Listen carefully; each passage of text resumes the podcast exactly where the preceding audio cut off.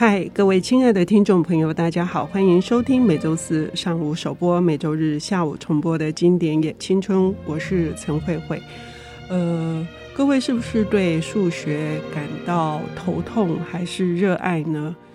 和数学有关的这个小说里面，可能大家比较耳熟能详的是嫌疑犯 X 的现身，或者是丈量世界。对我而言，大概就是博士热爱的算式了。那另外有还有一本书呢，它是以植树这个孤独的这个自然树哈，作为一个写作的背景，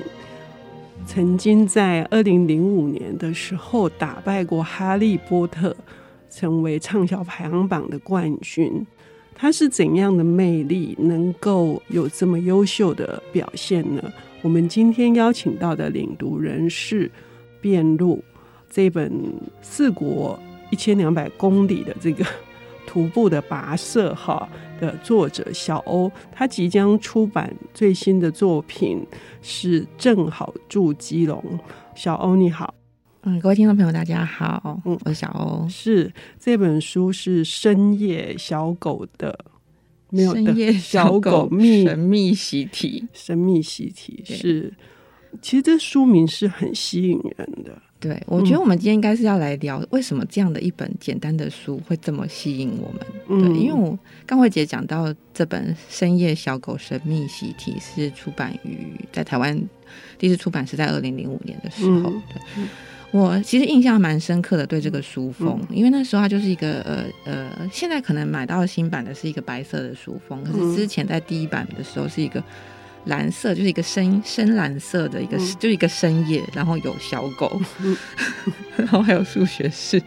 的一个这个封面构成的的。现在白色的也有也有数学式，对，也有小狗，对，看不到深夜而已。嗯、是，然后那时候。那本书就是在书店平台的时待了蛮久的，嗯、然后，嗯，我就是经常会靠近它，然后又远离它。远离它的原因是为什么呢？是因为那个书翻到后面的时候都是数学式，嗯，然后想说，哎、欸，应该跟我没关系吧？所以那时候就是看了它好几次，然后都一直没有买。然后后来就是因为它实在那边太久了，然后就不知道我哪一天我就把它带回家。带回家看的时候就觉得，哇，这故事真的好有趣哦，就很好看，嗯、然后就。很喜欢这本书，对，然后所以这次慧慧姐来约访的时候，我就想说，哎，那我们可以来聊聊这本书。然后我又重看了一次，嗯，然后也是觉得，哎，这本书好好看。可是仔细想想，说它其实真的是一个很简单的故事，嗯，那为什么它会这么吸引人呢？嗯，对，我自己在读的时候也是一气呵成啊，几乎就是没有停下来。而且我一开始的时候，因为它是二，它的第一章一开始是二。那我想说，那第一章跑哪里去了？我其实又回过头去翻了好几次，因为我读电子书的关系。嗯、我想要二，然后一，然后是不是漏掉？我还想说我要去跟出版社说你 弄错了。后来我才知道说。他居然是用直树来当，他的篇章是呃都是用直树，是是是，嗯，那因为我们刚一直在讲好看，那大家可能有些朋友还没有读过，也不知道我们在讲什么，所以我们大概先简单介绍一下这本书。嗯、那这本书其实呢，他就是一个十五岁的小男孩，那小男孩叫做克里斯多弗。然后呢，他一开始他就是大量的自述，他在形容他自己是一个怎样的人，然后他喜欢什么，他不喜欢什么，然后都非常的直接，就是我喜我就是很喜欢这个，我就是不喜欢这个，哪些东西我我不能够接受，包括说他吃东西他非常的挑食。嗯，他最喜欢吃红色的食物，嗯，然后最讨厌吃黄色跟棕色的食物，嗯，为什么讨厌黄色跟棕色的食物呢？因为觉得很像便便色，所以他觉得他不能吃这个东西，嗯，所以他如果在外面有人弄这个东西给他吃，他是绝对不吃，吐出来之类的，嗯、对。然后他有各种他的呃，他坚持的习惯就是一定要这样，然后非常的注意细节，然后他讲了很多的事情，然后他就后来这样的一个小男孩。他有一天发现他家附近的狗被人杀死了，一个被一个铁锹刺死，然后他就会开始，因为他自己很喜欢福尔摩斯，然后他就想说，那他要当这个侦探，去找出这个杀狗的凶手是谁。嗯，所以这个就会是他的题目——深夜小狗神秘习题，就是那个习题开始。嗯嗯、然后接下来这本书就是在他这个找答案的过程，以及他跟家人相处的过程当中，陆续发展出来的故事。嗯，首先我们被吸引的是这个小男孩的，应该是青少年，十五岁的克里斯多夫的他的性格。他说他自己很聪明，我很聪明，然后说他想要当太空人。之所以想当太空人，是因为方圆望去的几十万英，如果他上了太空船之后 是没有半个人，对，就是也不用跟任何人相处。是，所以像这样子的人，又不喜欢被别人碰触，一旦被别人碰触，就尖声惊叫。我们是不是也会在现？其实我们现在生活中也有这样的孩子，嗯、我们可能会直接给他一个病名，但是这本书从头到尾都没有。对，嗯、这本书它其实完全没有提到这个孩子他是不是有什么问题，但是我们身为我们是读者，所以我们会从他自己的描述、他的生活习惯，包括说他其实是在上特教班的这些作者愿意透露出的这些讯息当中，我们自己知道说，哦，他可能是有自闭症的问题，或是有一些其他的呃情绪上面的一些问题。嗯，可是书里面完全不对他有任何的价值判断。对，对，我觉得这一点是很棒的，是就是说，其实这是一个很好的作者，是一个很好的切入点，因为他把他当成就是他是主述者，他在说他自己，然后是没有。告诉我们，他就是不正常的这样子的。嗯，在这本书当中，你完全感觉他就是一个正常的人。嗯、他用一个他的视野去活出他的生活，嗯、他的思考，然后他怎么做任何的行动。所以我们在读的时候，我们可以觉得，哎、欸，这样好吗？这样怎么样？可是他就是做了这所有的一切，因为在他的生活当中，很纯粹的就是我要跟我不要，嗯的一个思绪跟行动。嗯，那因此我们也经常会为这个。这个男孩捏一把冷汗，哈，我要跟我不要，而且基本上都是直接跟诚实跟坦白，坦率到呃，觉得这样好吗？你这样子这么没有社会化，所以这是不是他喜欢植树的原因呢？啊？嗯，我想应该也是吧。对，是就是非常单纯，对。对，因为嗯、呃，因为接下来，因为我们这边这个书名是《深夜小狗的神秘习题》，嗯，表示有个习题要被解开。是，是对。然后，因为我刚刚在跟慧姐对稿，也在想说，哎，我们要不要告诉大家这个这个杀狗的人到底是谁？因为他确实也就是影响到这个故事的一个进展的一个重要的重点，嗯、以及他这本书的一个命题里面，他其实想要谈的一些事情。嗯，对。那所以我们现在要要破梗吗？呃，我是觉得无妨，无妨的原因是说，其实对听众朋友在读这本书的时候，会发现这个习题其实是生命的难题，是也是一个家人关系的难题。那他表面上是一个呃男孩子要去担任侦探来破解这个小狗的被谋杀的这个真相，可是他逐渐的去查出的。他的家庭发生巨大的变故的那个真相是什么？嗯，对，确实是透过了他的这个，嗯，这个狗的，嗯，一个意外，嗯，然后展开了他知道了他们家庭的这个更多的一个状况，嗯。那我们一开始就讲嘛，因为这个书一开始的时候是从克里斯多夫他开始有一个大量的自述开始，他愿意跟我们讲的他的兴趣嗜好，然后慢慢的加入他的家人，然后他的老师，他的老师其实他，因为我们刚刚是有讲到他其实是在特教班嗯学习，嗯、那他的老师非常有耐心的跟他做了很多的讨论，而且是非常开放式的，他有任何的想象，任何的问题。老师都可以对他有一个非常友善，而且是开放的一个回应，然后让他就是让他不会觉得说哦，这个不行，那个不行，然后他开始有一个很多的鼓励这样子，然后渐渐我们就知道他跟他爸爸同住的这个事情，然后他的邻居有哪些人，嗯，然后他的那个村庄呃，他生活的那个街道大概是什么样的样子，开始去了解这件事情，然后也是在他的陈述的过程中知道说哦。他的妈妈已经去世了，但是他一开始的时候，他告诉我们的这个事实。嗯、但是呢，也就是在这个没想到这个小狗被插死的这个问题的真相，因为他其实有在故事当中去慢慢的推理出，哎，到底是谁杀了狗？为什么会有人把那个狗杀掉？才知道这个杀狗的这个真相呢，其实是跟他的家庭有很大的关系，包括说他的妈妈其实没有死，嗯，那他妈妈其实还活着，他妈妈其实跟他的邻居，哈，他们邻居有一对是姓席的夫妻，那个邻居的席先生其实住在伦敦，然后呢，他的爸爸因为无法接受就是妈妈外遇，所以其实非常的伤心在家里，然后就被这个席太太安慰，然后那个席太太安慰完之后呢，他们可能就产生了一些情愫，那没想到爸爸以为他跟席太太可以有些什么，可是实际上席太太。可能比较爱他自己的那只狗，没想到爸爸就在这个嫉妒之下把那个狗给杀了。嗯、但是这个谜一解开之后，才发现说哦，原来他的家里面有这么多的问题，而且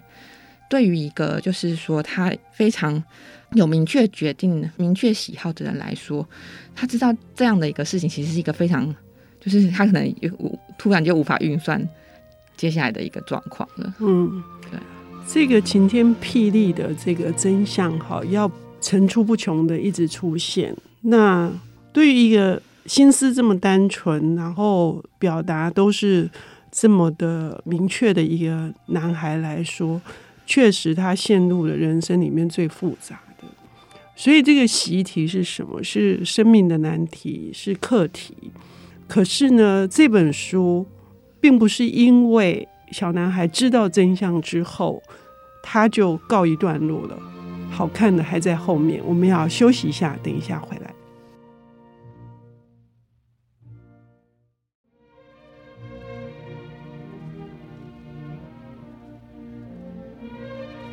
欢迎回到经典也青春，我是陈慧慧。我们邀请到的领读人是小欧，他是辩路，同时也是最新的作品《正好在基隆》的作者。他为我们带来这一本，呃，已畅销了二十周年，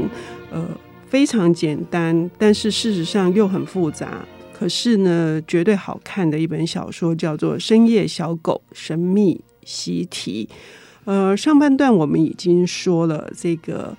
呃，男主角是一个非常喜爱数学，然后认为很多的事情都可以透过。明确的表达，很清晰的、理性的，其实看起来是理性的，但是呢，他有各式各样的特殊的禁忌，是一个很特别的孩子。那他碰到了一桩这个小狗被杀的这个事件，然后他却解开了他自己的母亲本来被告知是生病然后去世的这个重大的秘密，他知道的真相。于是乎，这个故事反而在知道真相之后，非但不是事情告一个段落了，反而更多的那个推展开来了。对这个孩子来说，他必须去面对这一切，他无法再跟他父亲生活在一起的。那个有耐心的，然后对他关怀备至的，可是却是欺骗他的。这个爸爸，这个克里斯多夫到底怎么办呢？小欧，他接下来我觉得是一个很暴走的行动，因为你可以想象他，我刚讲到他其实脑子在接受到这大量的讯息之后，可能已经无法做正常的运算了。然后他那时候想到的是，他要找到他的，他要离开他爸爸。那他离开他爸爸，那他能住哪里？好，伦敦是一个他的选择，去伦敦找妈妈是一个他的选择。可是他，呃，实际上，因为他那时候知道他妈妈的讯息，其实看到是他妈妈有写给他爸爸很多信嘛，然后从那个信件里面知道地址，然后他脑中就是这个地址。可是对于一个生活范围极小的一个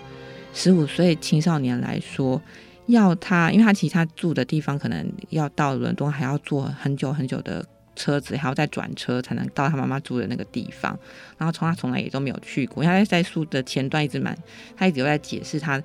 他的人生最远的地方，可能只有去到他家附近的什么地方而已。杂货店。对，嗯、所以这个对他来讲是一个很大的挑战。可是对他来讲，你说是挑战吗？好像也不是，而是他只有那个地方可以去的。我觉得这个概念其实是我有点不太一样，就是对他来说，不跟爸爸住的选择就是伦敦。嗯，对，所以他在这个时候，他必须要去到那个地方。所以对他来讲，他只有这个选择。所以所有的事情，他自己得想办法。就是想办法，就是问警察怎么买票啊，什么什么的，很多事情他其实都不会，他也不知道要怎么坐车，所以他就只是想尽办法去很努力，鼓起勇气去跟陌生人交谈，问到一些哦可以往到那个地址的那个方向的那个方式，去找到他妈妈的这个过程。可是他他终于他其实，在书上他有找到他妈妈，但他妈妈那时候其实是跟那个邻居的席先生是在一起的。所以这个时候，他们要怎么样去选择他们的生活之后的生活，也会变成是一个这个家族后来的一个讨论，在以及后来如何他们和解的一个，哎，应该也不说和解，就是说他们找到新的生活方式的一个方式。但最特别的还是这个孩子本身他的特性哈，他跟一般的孩子是极度的不一样的，他无法跟。任何人有肢体的接触，所以包括他连坐火车旁边有人，他都会感到恐慌的。嗯、同时他，他呃没有办法接受任何进入他脑袋的声音，因为他的那种神经纤细，然后观察，他是可以。我们也许在街道上，我们可以关闭我们的感官，但他感官全开的时候，他可能对我们来说可能是十个声音，可是对他来说可能是一千个声音呢，那是很恐怖的事情。我觉得作者在处理这个孩子的这个，会我们会为他感到那个胆战心惊的，觉得他真的撑得过去吗？嗯，而且他。他其实，在原本在家里的时候，他其实就有养了一个宠物，就是小一只老鼠这样子。嗯、然后他在离家出走的时候，也是要把老鼠带着。那其实他在书里面有一段是老鼠在那个火车上的时候，他就不见了的这件事情，嗯嗯、也是让我们看的时候就会帮他紧张，说：“哎、嗯，因为他要去跑着去找老鼠，然后也让他跟他原本的他设定的航道有点偏离的那个状况。”就是真的在他在那个读的这个过程当中，确实会觉得说：“啊，那现在。”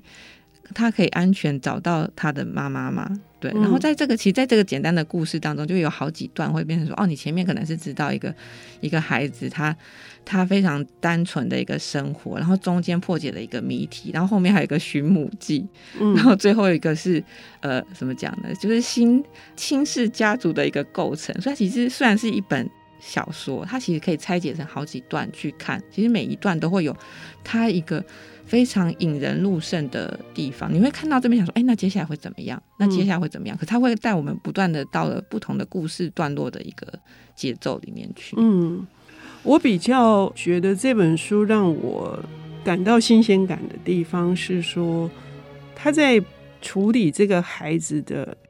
内在世界跟外在世界的这个联系，那个巨大的冲突。可能那个过度的外界的这些讯息进去的时候，他会待在某个地方原地，等他他回复的时候，已经过了五个小时了。我觉得这是作者的一种给我们一些，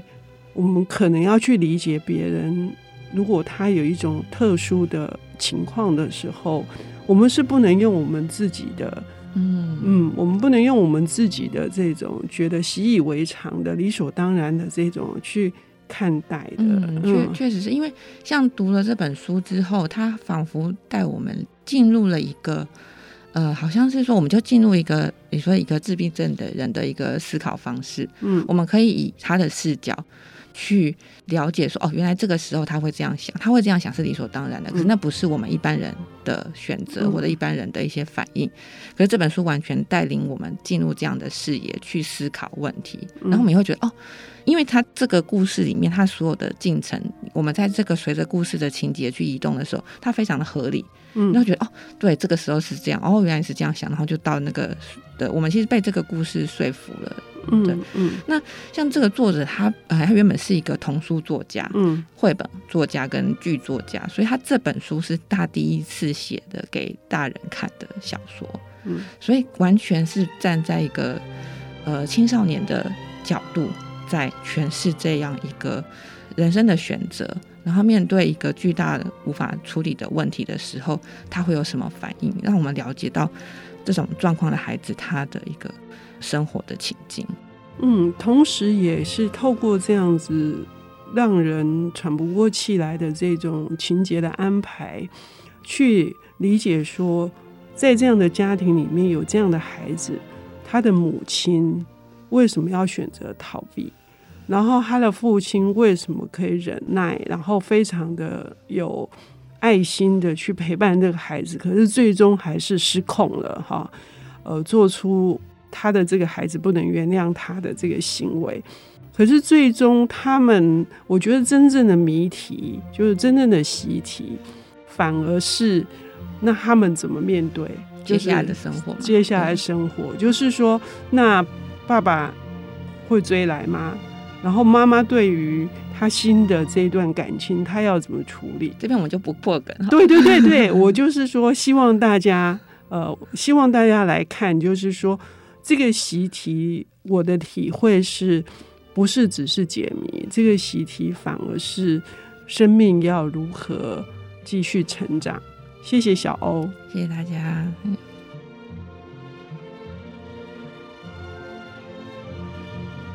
本节目由 IC 之音与瑞木读墨电子书联合制播，经典也青春与您分享跨越时空的智慧饗宴。